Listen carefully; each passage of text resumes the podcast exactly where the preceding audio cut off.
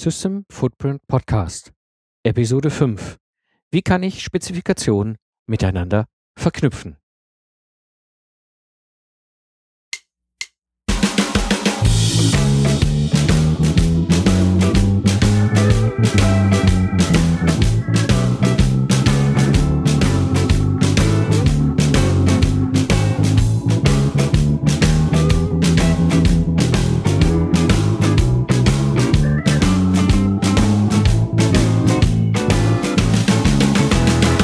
Hallo und herzlich willkommen beim Systems Footprint Podcast. Mein Name ist Mike Pfingsten und das ist der Podcast für Entscheider, die das Ziel haben, ein erfolgreiches Projekt umzusetzen. In diesem Podcast gebe ich dir mein Wissen, Tipps und Tricks rund um das Thema Lastenhefte weiter. Aus der Praxis für die Praxis.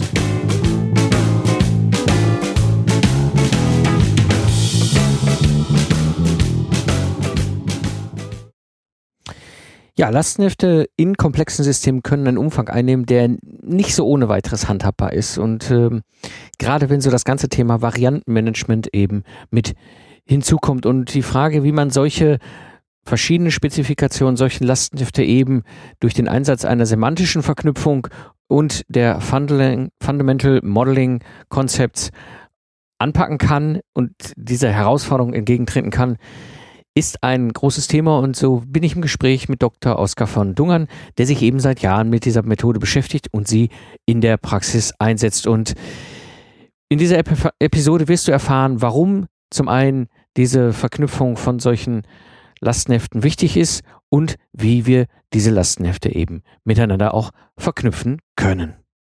Ja, so habe ich heute im Gespräch Oskar, Dr. Oskar von Dungern. Grüße dich, Oskar, hallo. Guten Morgen, Mike. Freut mich sehr. Freut mich auch, dass du dabei bist. Und zwar mit einem wunderschönen und sehr spannenden Thema von der Anforderungsliste zum semantisch verknüpften Lastenheft. Ein Thema, was du ja auf dem Barcamp auch schon als Session mit reingereicht hast und äh, was ich super spannend finde. Aber bevor wir in die Episode so einstellen, möchte ich den Hörern gerne mal ganz kurz vorstellen, wer bist du eigentlich und wo kommst du so her? Du bist Doktoringenieur Elektrotechnik, hast äh, 1990 an der TU abgeschlossen, warst dann eine Zeit lang unterwegs bei IBM und ähm, hast dich mit dem ganzen Thema dann mehr und mehr in Richtung Requirements Management beschäftigt, bis heute dann als äh, Geschäftsführer von Enso Managers unterwegs und ihr beschäftigt euch heute eben genau mit dieser Fragestellung, mh, mm, dem semantisch verknüpften Lastenheft, also Spezifikationen. Bevor wir dann einsteigen, kannst du ruhig auch nochmal die Möglichkeit nutzen, den Hörern zu erzählen, wer bist du und, und das noch ein bisschen erweitern, was ich jetzt quasi so eingangs über dich erzählt habe. Ja, vielleicht kann ich nochmal sagen, es gibt auf der einen Seite den ganzen technischen Aspekt, ähm, der mir sehr viel Freude macht. Die Frage, wie geht man mit komplexen Systemen um? Wie macht man sie handhabbar? Das ist jetzt nur Problem des Ingenieurs. Und auf der anderen Seite hatte ich eine ganze Reihe von Managementverantwortungen, die mir anvertraut wurden. Und da gewinnt man natürlich plötzlich einen ganz anderen Blick auf die Dinge. Und das macht dann auch Freude mit Leuten und auch größeren Gruppen und Hunderten von Leuten an Themen zu arbeiten. Und dieser ganze menschliche Aspekt, der sich aus dem Management ergibt, ist natürlich auch von Bedeutung. Es ist also mehrschichtig. Es ist nicht nur die äh, reine Technik oder die reine Methode, sondern auch die Menschen, die sich da drin wohlfühlen und da Beiträge leisten. Insofern bin ich immer ein bisschen Grenzgänger. Ähm, wie schafft man es, die Anwender von Software und von Systemen, mit denen die sie umsetzen, in Kommunikation zu setzen, so dass sie sich richtig verstehen und umgekehrt natürlich auch äh, die Manager, die das Ganze auch verstehen müssen, die das Geld geben, die die Ziele ja irgendwo in, in das gesamte Firmen äh, einbauen müssen. Äh, das ist dieses Grenzgehen, das macht mir Freude und das, äh, denke ich mal, ist auch ungefähr wichtig. Mhm. Oh ja. Jetzt beschäftigst du dich ja in letzter Zeit sehr viel mit diesem Thema semantische äh, Verknüpfung. Ähm, warum ist das Thema so wichtig? Ja, ich, komplexe Systeme sind ja, sagen wir mal, verschiedene Aspekte. Und es geht darum, diese verschiedenen Aspekte irgendwie im Zusammenhang zu stellen. Da kommen wir eben dann mit der semantischen Verknüpfung ein Stück weiter. Ähm, da gibt es einerseits zum Beispiel, wenn man es einfach mal betrachtet, mechatronische Systeme, da arbeiten Mechanikingenieure, also Maschinenbauer, mhm. äh, Elektrotechniker und äh, Softwareingenieure zusammen Und äh, die haben natürlich Berührpunkte. Und dann gibt es Designalternative. Manchmal kann man eine Lösung besser in mechanischen äh, Dimensionen lösen. Manchmal macht man es mit einem elektrotechnischen Ansatz und so weiter. Und alle diese Diskussionen und Vergleiche unterschiedlichen Herangehensweise, die wollen ja verglichen werden, die wollen in Kontext gestellt werden, die will man nachvollziehen können, warum so und nicht anders.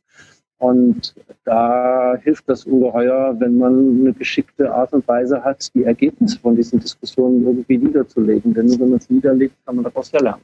Ja, und dieses Niederlegen, das macht ihr quasi über diese Möglichkeiten des, ähm, des Verknüpfens und das, also ich kenne das ja auch, also das ist jetzt das ganz typische Problem, was wir haben. Auf der einen Seite haben wir komplexe Systeme und dann soll auch schnell irgendwie in, äh, ich sag mal in Anführungsstrichen, ins Werkzeug gegangen werden, also Ergebnisse geschaffen werden. Ähm, auf der, vorher macht es aber für alle, das ist häufig bewusst eigentlich Sinn, sich mit den Anforderungen, äh, den Lasten überhaupt mal zu beschäftigen, aber irgendwie hat ja keiner Zeit dafür. Und vor allem, wenn es dann richtig groß wird, wird es auch schnell übersicht, unübersichtlich.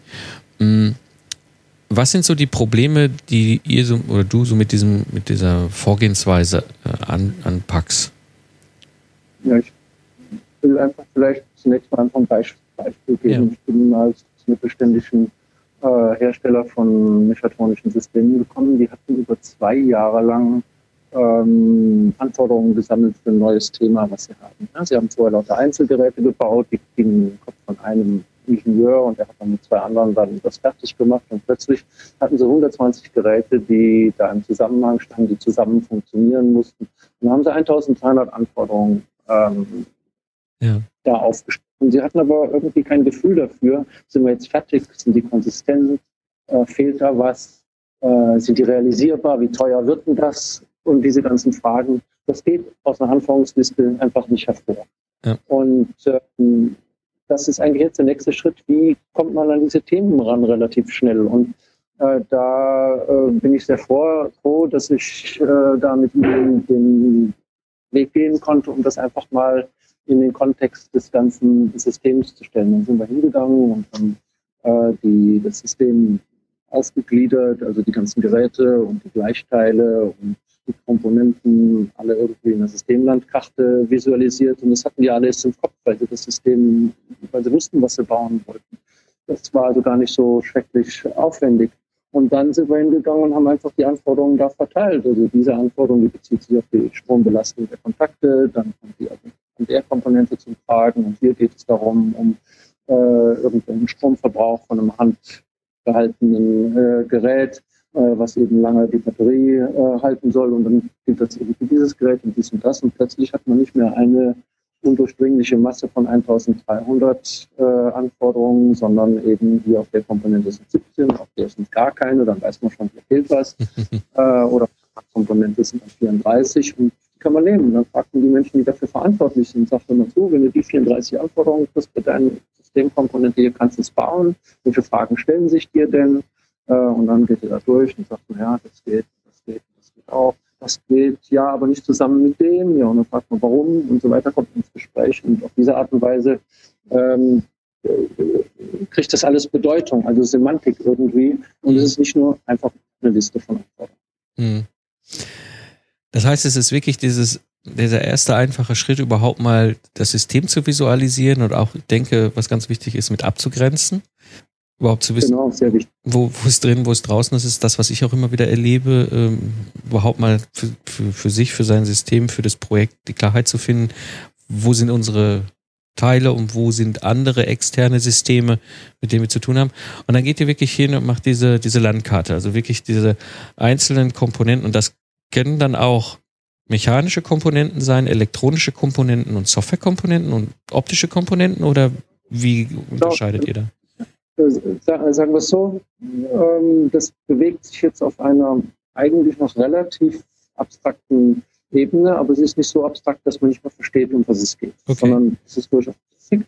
Aber dann setzt das auf auf einer Methode Fundamental Modeling Concepts von Professor Siegfried Wendt von der Uni Kaiserslautern beziehungsweise äh, hier in ähm, Berlin hat er lange Jahre das Hasso-Plattner-Institut geleitet und ist vom äh, Hasso-Plattner da beauftragt worden, das aufzubauen.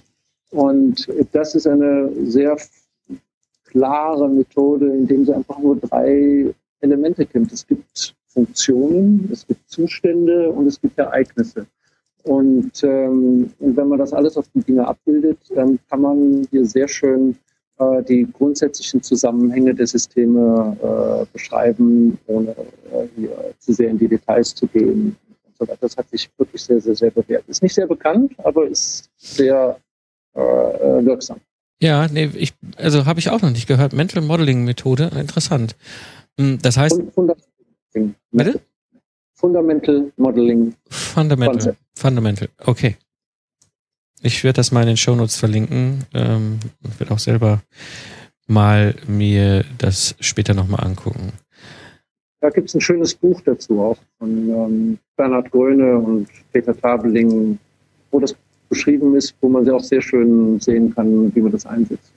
Genau, das packen wir einfach mal mit für die Hörer in die Shownotes. Also wer sich da interessiert, diese, diese Methode, sehr, sehr spannend. Das heißt, das macht ihr dann quasi für die Komponenten, die ihr identifiziert in diesem Beispiel, was du jetzt, in, ich glaube, das war ein Hausautomatisierungsprojekt, um für die einzelnen äh, Komponenten diese Funktionen, Zustände, Ereignisse, die ihr dann entsprechend dort zusammenfasst. Genau. Und wenn man sagen wir, auf die Systemlandkarte schaut, dann sieht man Funktionen und Zustände. Also Zustand ist zum Beispiel ein Dateninhalt oder so und mhm. eine Funktion. Eine Funktion oder eine Rolle oder sonst irgendwas, also ein, ein menschlicher Bediener. Und dann gibt es natürlich noch weitere Aspekte. Das sind die Bedienprozesse, also Use Cases oder Geschäftsprozesse und sowas. Das sind also die Abläufe von Funktionen. Und da kommen dann eben Funktionen und Ereignisse vor. Und der Kern der ganzen Sache ist, dass im Hintergrund die Dinge zusammenhängen. Das sind also nicht nur die Bilder, wo, die, wo das sichtbar ist, sondern im Hintergrund hängen die alle zusammen und die Beziehungen zwischen den Anforderungen und den Prozessschritten oder den Anforderungen und den Funktionen und, äh, und so fort. Und aus diesen Beziehungen, die sich da aufbauen, äh, kann man eben die Qualität äh, verbessern, indem man einfach guckt, ob es aus allen Richtungen einfach sinnvoll ist zusammenpassen. Ja. Ja, das ist immer ganz große, das ganz große Problem der Hidden Links. Also wenn man irgendwo, also gerade bei Architekturumsetzung äh, meint, etwas ist klar abgegrenzt und die Schnittstellen sind klar und dann irgendwie später im System im Test oder wo auch immer dann feststellt, äh, ja, oh, da haben wir noch, da haben wir noch eine Verknüpfung, die haben wir gar nicht gesehen. Und das ist im, Gro im Grunde das, was ihr mit dieser Methode, Fundamental Modeling Methode, erstmal macht als ersten Schritt.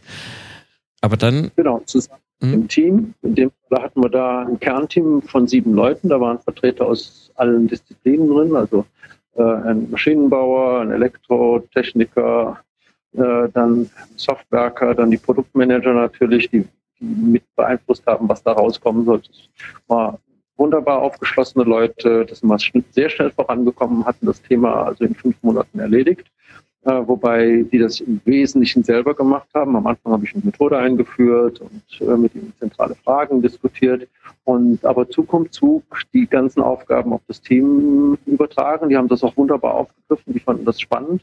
Und äh, dann kam irgendwann das Thema, ja, jetzt müssen wir daraus dann, was für Entwicklungsaufgaben leiten sich davon denn ab und kann ich die schätzen und so weiter. Und am Ende kam dann eben raus, äh, äh, wie viele Millionen das Entwicklungsprozess kosten würde.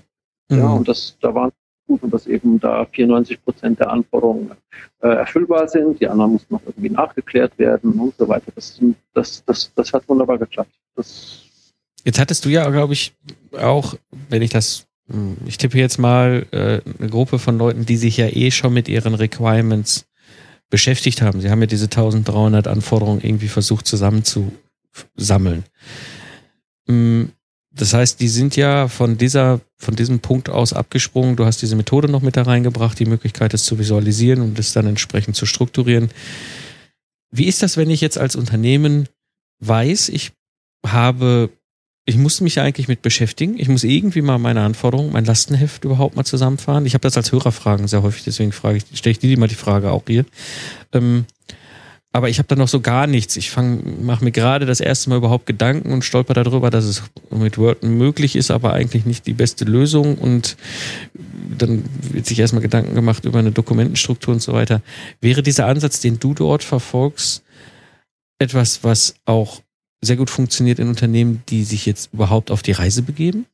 Auf jeden Fall. Also eins, was ich da gelernt habe auch, ist, es gibt ja da verschiedene Aspekte, die habe ich kurz ja vorhin schon mal gesagt, das ist einerseits die Systemlandschaftssicht, also die statische Aufbausicht, dann gibt es die dynamische, die Prozesse, die Bedienung, das Verhalten und dann gibt es dritten, so, sagen wir mal so die Teilaspekte, das sind die Anforderungen. Und wenn, je nachdem, welche, welche Ausbildung jemand hat, neigt er dazu, sein Ding ganz im Detail zu machen und die anderen weniger in Betracht zu ziehen. Also jemand, der äh, Anforderungsmanager ist und auch möglicherweise sogar zertifiziert ist und so weiter, mhm. der neigt dazu, Listen von Anforderungen zu schreiben. Dann gibt es den Systemarchitekten, der neigt dazu, Systemlandkarten zu malen. Und dann gibt es den Prozessgestalter, äh, den Prozessoptimierer, der neigt dazu, nur Geschäftsprozesse aufzuzeichnen. Und ähm, jetzt geht es halt darum, die, die Dinge von Anfang an im Kontext zu sehen. Und deshalb schlagen wir vor, zu sagen, also jetzt rennt man nicht los, jeder in eurer Disziplin, sondern wir setzen uns einen Meilenstein und zu diesem Meilenstein, da gehen wir ein Stückchen in die, in die Prozesse, ein Stückchen in die Systemlandschaft und zwar von oben runter, vom allgemeinen und von allgemeinen globalen Zielen eben bis ins Detail und äh, drittens natürlich die Anforderungen. Und dann guckt man sich das zu dem Meilenstein an sagt, wie hängt das zusammen? Passt das? Sind wir zuversichtlich, äh, dass wir hier auf dem richtigen Weg sind? Und äh, und sagen wir mal, aus diesem interdisziplinären Diskussion ergeben sich unheimlich viele Anregungen und äh, so äh, auch Einschätzungen, ob man das richtig macht und so fort. Und das kann jede Firma machen. Und das ist auch der richtige Weg in meinen Augen, das zu beginnen. Man würde es natürlich nicht an, strategisch irgendwie gleich etablieren, sondern man nimmt sich jetzt mal ein kleines Projekt irgendwo raus, äh, was neu aufgesetzt wird und sagt, jetzt machen wir das mal in dem Projekt überschaubar mit dem Team. Äh, einfach mal probieren mal, wie das bei uns hier reinpasst. Und ähm, wenn sich das bewährt, dann kann man ja sehen, wie man weitermacht. Aber auf keinen Fall erstmal strategisch hier alles aufhängen und das ist unsere neue Methode und dies und das, sondern einen kleinen Anfang probieren, verbessern und den eigenen Weg da hinein finden. Mhm. Das ist nämlich das, was ich so, so spannend finde an, an diesem Vorgehensweise, weil etwas zu visualisieren, in welcher Art und Weise auch immer, ist ja jetzt nichts Ungewohntes für Ingenieure. Hm, der Maschinenbauer, der Konstrukteur hat sein Katia, der Elektronikingenieur hat ja sein Entwurfswerkzeug, wo er seinen Elektronikentwurf mitmacht. Die Kollegen aus dem Embedded Software nutzen irgendwelche Arten der Visualisierung, UML, SysML oder ähnliches. Also es ist ja jetzt nichts Ungewöhnliches. Was ich interessant finde, ist wirklich dann zu sagen, wir visualisieren erstmal und machen uns dann Gedanken über die Anforderungen, die da dran hängen und im Hintergrund knüpfen wir das Ganze zusammen und dann fällt, so habe ich es verstanden, hinten raus eine Spezifikation mit den Lasten sowohl für das Gesamtsystem, wie ist das für die einzelnen Komponenten? Also ich, habe ich dann für die einzelnen Komponenten auch Lasten, Teillastenhefte? Kommt darauf an, wie es organisiert ist. Ja? Wenn es also unterschiedliche Entwicklungsteams gibt, die äh, ein Gerät was entwickeln wollen, was dann irgendwie eine Katalognummer hat, dann kriegt das natürlich ein eigenes Lastenheft. Und dann ist wichtig, wenn man dann viele Teilprodukte ähm, hat, die im Katalog nebeneinander stehen und zu einem System gehören, dass diese ganzen Lastenhefte eben nicht alle neu geschrieben werden. Und wenn ich eine Änderung habe, dann muss ich in 30 Lastenhefte reingehen und da irgendwie einen Satz ändern. Dann muss ich irgendwo eine zentrale Informationsquelle habe, wo die ganzen Zusammenhänge gepflegt werden und wo man äh, guckt, dass es konsistent und vollständig bleibt und dann daraus heraus zu generieren, dann ähm, Lastenhefte für Teilsysteme. Aber das hängt an der Organisation. Ja? Mhm. Ähm, denn ich will ja, sagen wir mal, für ein Entwicklungsteam dann ein Lastenheft oder für ein Gerät oder eine Komponente des Gesamtsystems ein Lastenheft erzeugen. Und das muss man sich halt angucken, wie es im, im speziellen Fall ist. Wichtig ist, dass an einer Stelle das Gesamtsystem irgendwie, äh, ja, ich würde sagen, modelliert, obwohl das ein, ein Wort ist, was ja nicht so, äh, sagen wir, beliebt ist, wo es ab, abgebildet wird. Mm. Mm.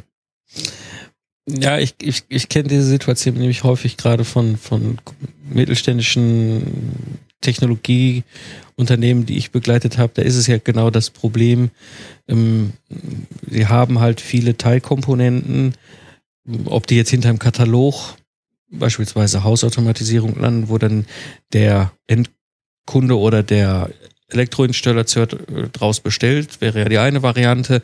Das andere, was ich aber häufig auch erlebe, ist eben, das wird dann untervergeben. Also klassisch so aus dem Maschinenbau ist es ja so, die, da kommt mehr und mehr Elektronik rein und mit Elektronik kommt zwingendermaßen früher oder später auch das ganze Thema Software, Embedded Software mit rein und das ist einfach ein Kern Feld, ein Kompetenzfeld, wo viele klassische Maschinenbauer relativ wenig Erfahrung haben. Und äh, da ist es natürlich naheliegend, jetzt hinzugehen und zu sagen, da hole ich mir einen externen Embedded Software Spezialisten als Entwicklungsdienstleister rein, der für mich eben diese Teilkomponente, vielleicht Elektronikentwurf und, und Embedded Software direkt umsetzt. Und jetzt kommt der nämlich genau mit dieser Frage auf mich zu und sagt, ja, lieber Maschinenbauer, äh, das ist ja schön, aber was sind denn so die Lasten? Was sind denn deine Anforderungen an mich? Und dann geht das große Rätselraten los. Mm, und das, würde, das brichst du ja damit auf, ne? weil etwas zu visualisieren ist ja für ein Maschinenbauunternehmen gar nicht so fremd. Und gleichzeitig werden sie dann später auch her über die Anforderungen und könnten daraus immer synchronisiert extrahieren, das Lastenheft, also in Anführungsstrichen der Vertrag, sage ich jetzt mal, an den Entwicklungsdienstleister, der jetzt beispielsweise für mich mit seiner Kompetenz irgendeine elektronische Komponente dazu entwickelt, die dann auch Software beinhaltet. Ja, absolut. Machen wir es doch mal an einem, an einem Beispiel. Also was wir schaffen, ist eine oberste Ebene, die die Konzepte erstmal nebeneinander stellt, zur Entscheidung bringt und dann das entschiedene Konzept irgendwie verfeinert. So, und da gibt es, nehmen wir einfach mal den Fall, eine Software, eine Embedded Software soll auf einem Mikrocontroller und einer Platine laufen. Mhm. Dann gibt es natürlich gewisse Randbedingungen, einfach von der Elektronik schon gesetzt. Also welcher Prozessor ist denn da, mit welcher Taktgeschwindigkeit, welche I.O.-Pins sind angeschlossen, welche AD-Wandler sind da, mit welcher Auflösung, auf welchen Adressen sind die ansprechbar und so weiter und so fort. Ja. So. Das sind natürlich Randbedingungen für den, der die Software baut. Ja, der geht üblicherweise dann hin und schreibt erstmal vorne seine, seine äh, Dateien, wo er diese ganzen äh, Informationen aus der Elektronik äh, niederlegt, sodass die Software da drauf zugreifen kann. Ähm, aber das ist sozusagen ein handgetragener äh, oder ein, ein, ein Medienbruch in dem Sinne. Ja. ja. er muss dann selber erstmal den Schaltplan hinlegen und äh, dann muss er da reingehen und dann da ablesen. Also hier Pin 22 ist Digital I.O. irgendwas und dann muss er das in seiner Software entsprechend dann mhm. in, in, sein, in seinem Source Code äh, da niederlegen. Und wenn sich jetzt irgendwo was ändert, dann äh, ist ja die Frage, wer informiert wen. Und wenn da einer eine Elektronik macht und einer eine Software macht, ist das alles ganz einfach. Dann weiß der, ah, ich muss denen das sagen und so weiter. Aber in der Praxis, wenn es komplizierter wird, ist es ja anders. Da gibt es ja x Teams, die Software bauen und x Teams, die verschiedene Teile der Hardware bauen. Und irgendeine Applikation erfordert, dass man irgendwo etwas ganz speziell da ändert. Und dann müssen drei andere informiert werden. Und das ähm, ist heute alles informell dass, damit das funktioniert, muss jeder sich daran erinnern. Also wenn ich das ändere, muss ich dem und dem und dem und dem Bescheid sagen. Da gibt es keine irgendwie formalen Zusammenhänge.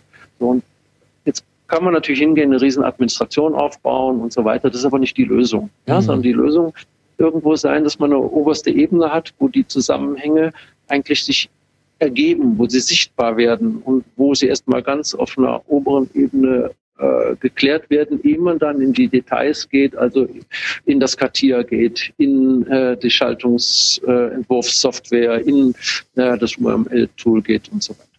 Ja. Und das funktioniert ganz gut. Mhm. Das heißt, ihr verwendet das auch ein Stück weit wirklich in die Richtung, dieses Thema Traceability zu adressieren, ne? Weil das ist ja immer ein riesengroßes Thema. Ähm. Auf jeden, auf jeden Fall. Da sagen wir es mal so, ähm, wenn man Traceability auffasst als Administrationsaufgabe, da muss also jemand sitzen und sagen, oh, das muss ich mit dem verknüpfen und der macht das dann mit der Hand und das da und dann hat man tausende von diesen Dingern und das pflegt ja keiner, das ist nicht realitätsgemäß. ähm, ich denke, viele von diesen Dingen, die müssen aus dem Tool heraus unterstützt werden. Also sagen wir es mal so, ähm, wenn ich irgendwo eine Komponente anlege und ich fange an, dem dir einen Namen zu geben, ja, dann kann der schon mal gucken, gibt es Komponenten von dem gleichen Typ, also eine Funktion, äh, die wo diese, diese, wo dieser Namensteil schon vorkommt. Und dann kann ich diese, die, die Wiederverwendung aktiv unterstützen beispielsweise. Ähm, ein anderer Punkt ist, suche mir irgendwelche Funktionen mit ähnlichen Namen und guck mal, ob ich nicht tausend lose Enden äh, da in, in, in, meinem, in meiner Beschreibung haben. Also mit anderen Worten kommen äh, Systemteile, die ähnlich heißen, aber eigentlich dasselbe sein könnten. Ja, nur weil das mhm. der Mitarbeiter A äh, hat es so genannt, der Mitarbeiter B hat was Ähnliches gebraucht und hat eine andere angelegt, aber eigentlich könnte es dasselbe sein, aber nicht in jedem Fall. Und diese Konsolidierung, die mögliche, dieses Wiederverwenden, dieses ähm, so weiter, das kann vom, vom, vom Tool unterstützt werden.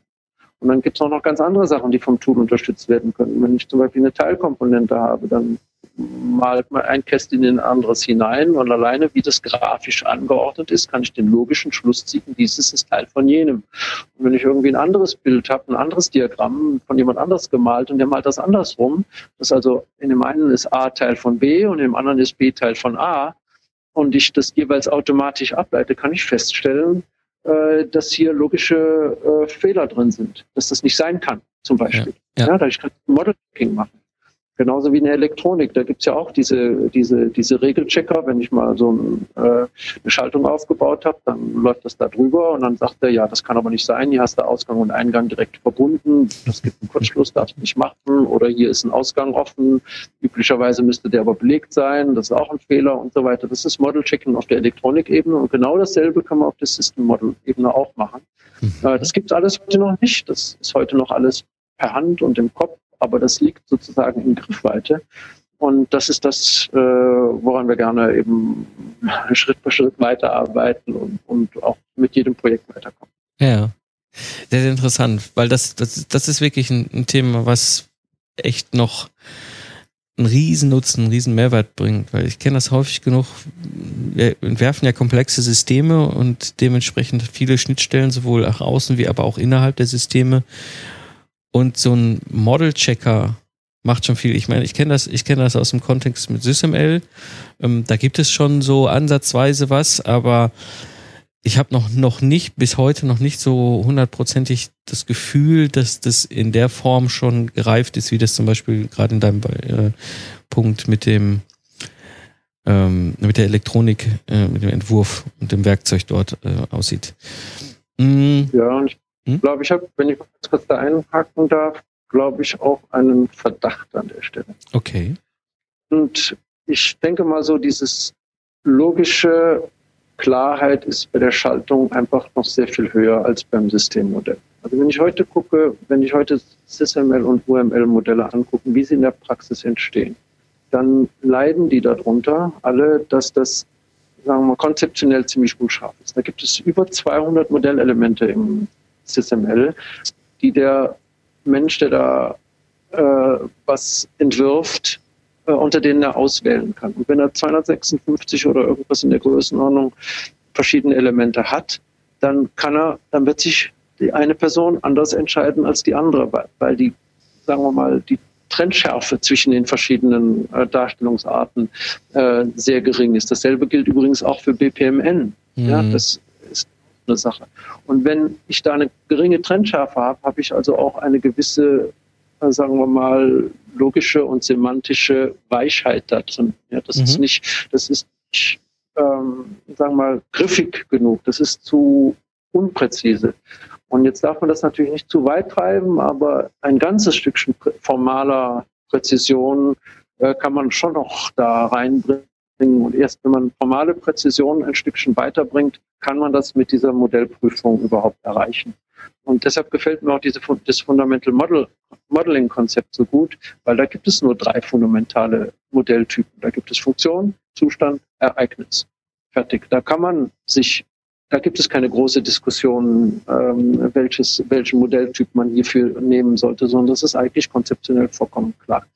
Und äh, auf dieser Ebene, denke ich, kann man sehr viel besser Model-Checker bauen als auf der sehr, ich sag mal so, feingranularen, detailausdrucksstarken SysML und äh, UML.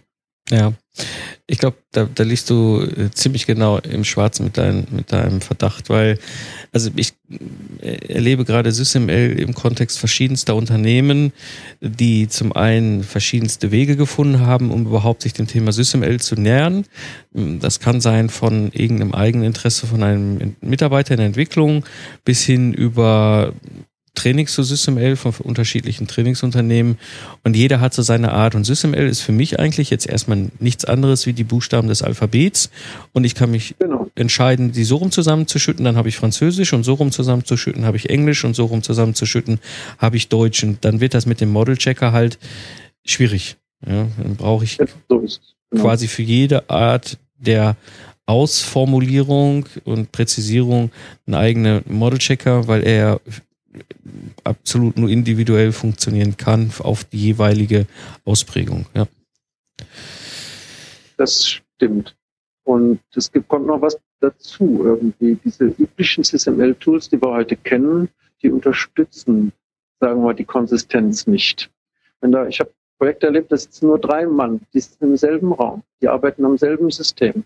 Und das hat so viele lose Enden dass, dass wir da drei Monate arbeiten mussten, um die Dinge mal zusammenzubringen. Also zum Beispiel, ganz einfaches Beispiel, der, äh, der eine macht ein Zustandsübergangsdiagramm für das Verhalten einer Teilkomponente. So, ein anderer äh, macht lauter Activity-Diagramme, also was da passieren muss von einem Zustand zum anderen.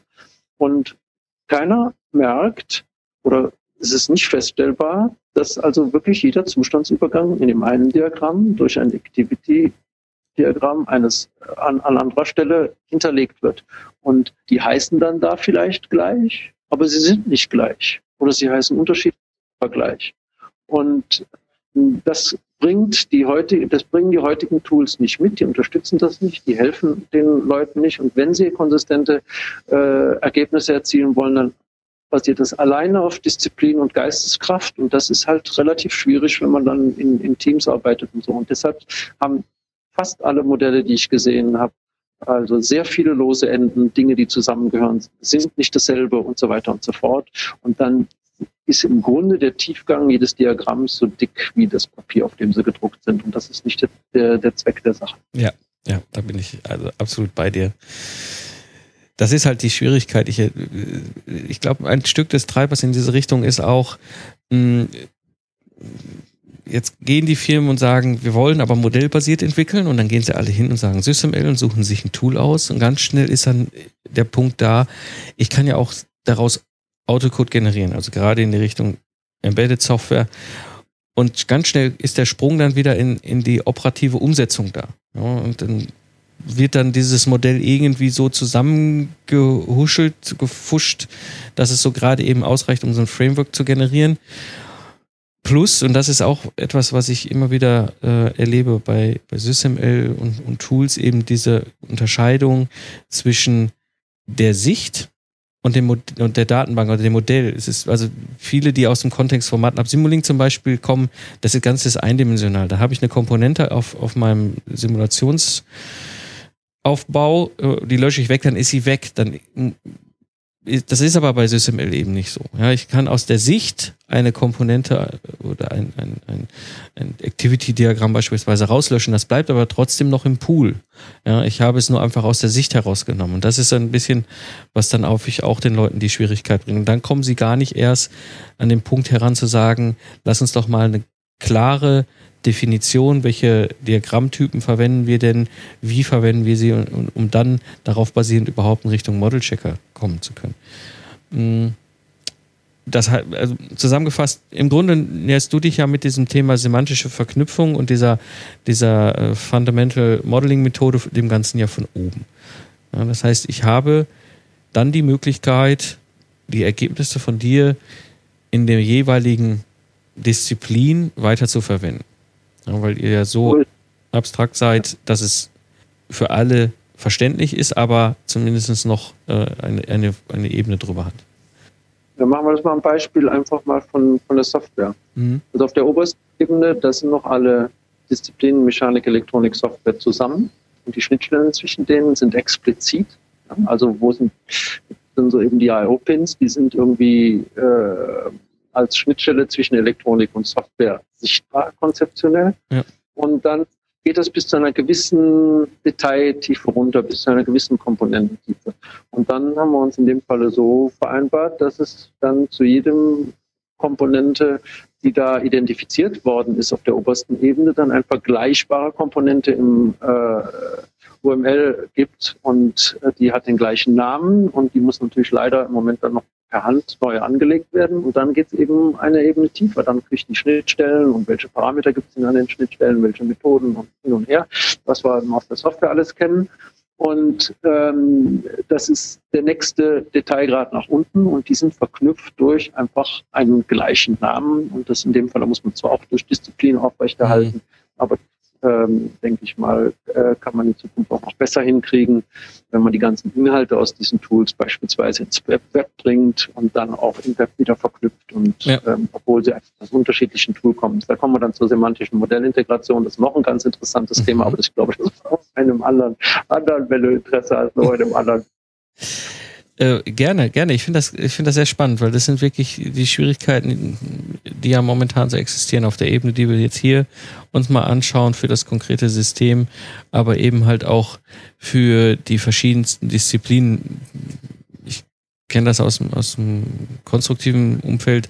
Wenn ich dann meine Architekturspezifikation habe, hm, da bin ich dann in meinem Werkzeug und jetzt habe ich mit dem Konstrukteur eine Schnittstelle. Ja, ich muss irgendwo, muss er ja quasi die Lasten, die Anforderungen an seine Komponenten wiederum in seinem Quartier irgendwie verheiraten. Und lange Zeit war das einfach nur über diese Disziplin möglich, dass ich auf meiner Seite den gleichen Begriff oder Benamung verwende wie er auf seiner Seite. Das löst sich so langsam ein Stück weit, aber das ist ganz viele kleine Schritte. Ja, eine, eine Tendenz besteht immer noch, dass die Toolhersteller irgendwie das Thema immer aus ihrer Perspektive dann lösen wollen. Also da geht man eben ein Katia hin und hat jetzt auch die Möglichkeit, dass man da Anforderungen hinterlegen kann. Ja? Oder ein ähm, äh, oder ein Testsystem äh, baut sich ein Modul ein und sagt, hier ist mein Anforderungsmodul. Und die Idee ist immer von diesen Toolherstellern zu sagen, komm in meine Arme, ich liefere dir das Gesamtsystem und wenn du in meinen Armen bist, dann löse ich dir das perfekt, diese ganze Zusammenhänge, die ja. Da sind wir noch mal beim anderen Thema, da glaube ich auch nicht dran, dass das der richtige Weg ist. Ja, ähm, das Web bietet da andere Möglichkeiten, aber dabei will ich es jetzt mal ja, bewenden ja. lassen. Das, ich dann das machen wir gemeinsam nochmal in der nächsten Episode. Ja, Oskar, wunderbar. Wir haben jetzt einen ziemlich guten Flug gemacht zum Thema semantische Verknüpfung und wie komme ich äh, da voran, was kann ich damit erreichen. Haben wir noch irgendwas vergessen zu dem Thema? Ja, also die, am Ende ist natürlich die Frage, warum mache ich das? Also den einen Aspekt Qualität, also indem ich die Konsistenz verbessern kann, indem ich aus verschiedenen Aspekten auf meine, äh, auf meine Inhalte da schaue, das hatten wir schon. Aber ich will natürlich Wiederverwendung in dem weiteren Prozess haben. Also mit anderen Worten, ich habe Unternehmen erlebt, da gibt es die einen, die schreiben Anforderungen auf, die dann für die Konstruktion wirken. Dann gibt es irgendwo anders die Qualitätssicherung. Und die Qualitätssicherung, äh, die baut sich die eigenen Prüfkataloge auf. Und ähm, das ist zum Beispiel etwas, was vielleicht in der Vergangenheit äh, gar nicht anders ging oder auch sinnvoll war. Aber das ist natürlich unter keinen Umständen das, was wir da in Zukunft haben wollen, sondern wir wollen natürlich die Anforderungen, die wir vorne aufgestellt haben, die Systemmodelle und die Spezifikationen verwenden für die Tests hinten. Und ich will vielleicht auch äh, eine Verbindung herstellen zu meinen ganzen Aufgaben. Ja, da gibt es ja diese, diese Ticketsysteme, mit denen man die Entwicklungsaufgaben planen kann. In der Software sind die schon verbreitet. Mhm. An der einen oder anderen äh, gibt es auch in den anderen Disziplinen.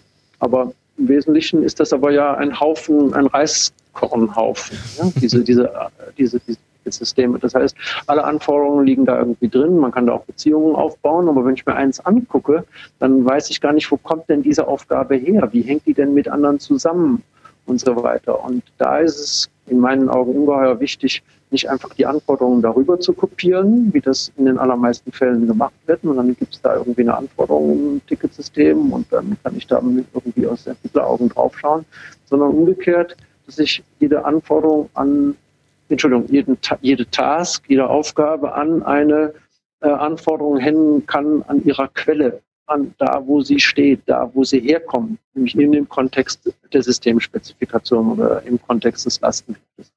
Und plötzlich kriege ich also da eine weitere Ebene der Verlinkung. Also wenn ich eine Aufgabe habe, kann ich feststellen, zu welcher Anforderung gehört es und dann der Anforderung, wo hängt die hier eigentlich in meinem System, was ist der Kontext davon, warum gibt es die, wo wirkt die und kriege da also so ein bisschen einen, einen Eindruck, äh, ja genau, wie das alles zusammenhängt. Und das kann ich in einem Aufgabenverwaltungssystem, einem Ticketsystem gar nicht abbilden. Ja. Und hier ergänzen sich diese Sachen wunderbar. Äh, und, und dann kann ich eben auch aus meiner Aufgabenverwaltung oder aus meiner Testverwaltung auf diese Lastenhefte, die ich an anderer Stelle schon mal äh, eben erzeugt habe, zugreifen und sie nutzen.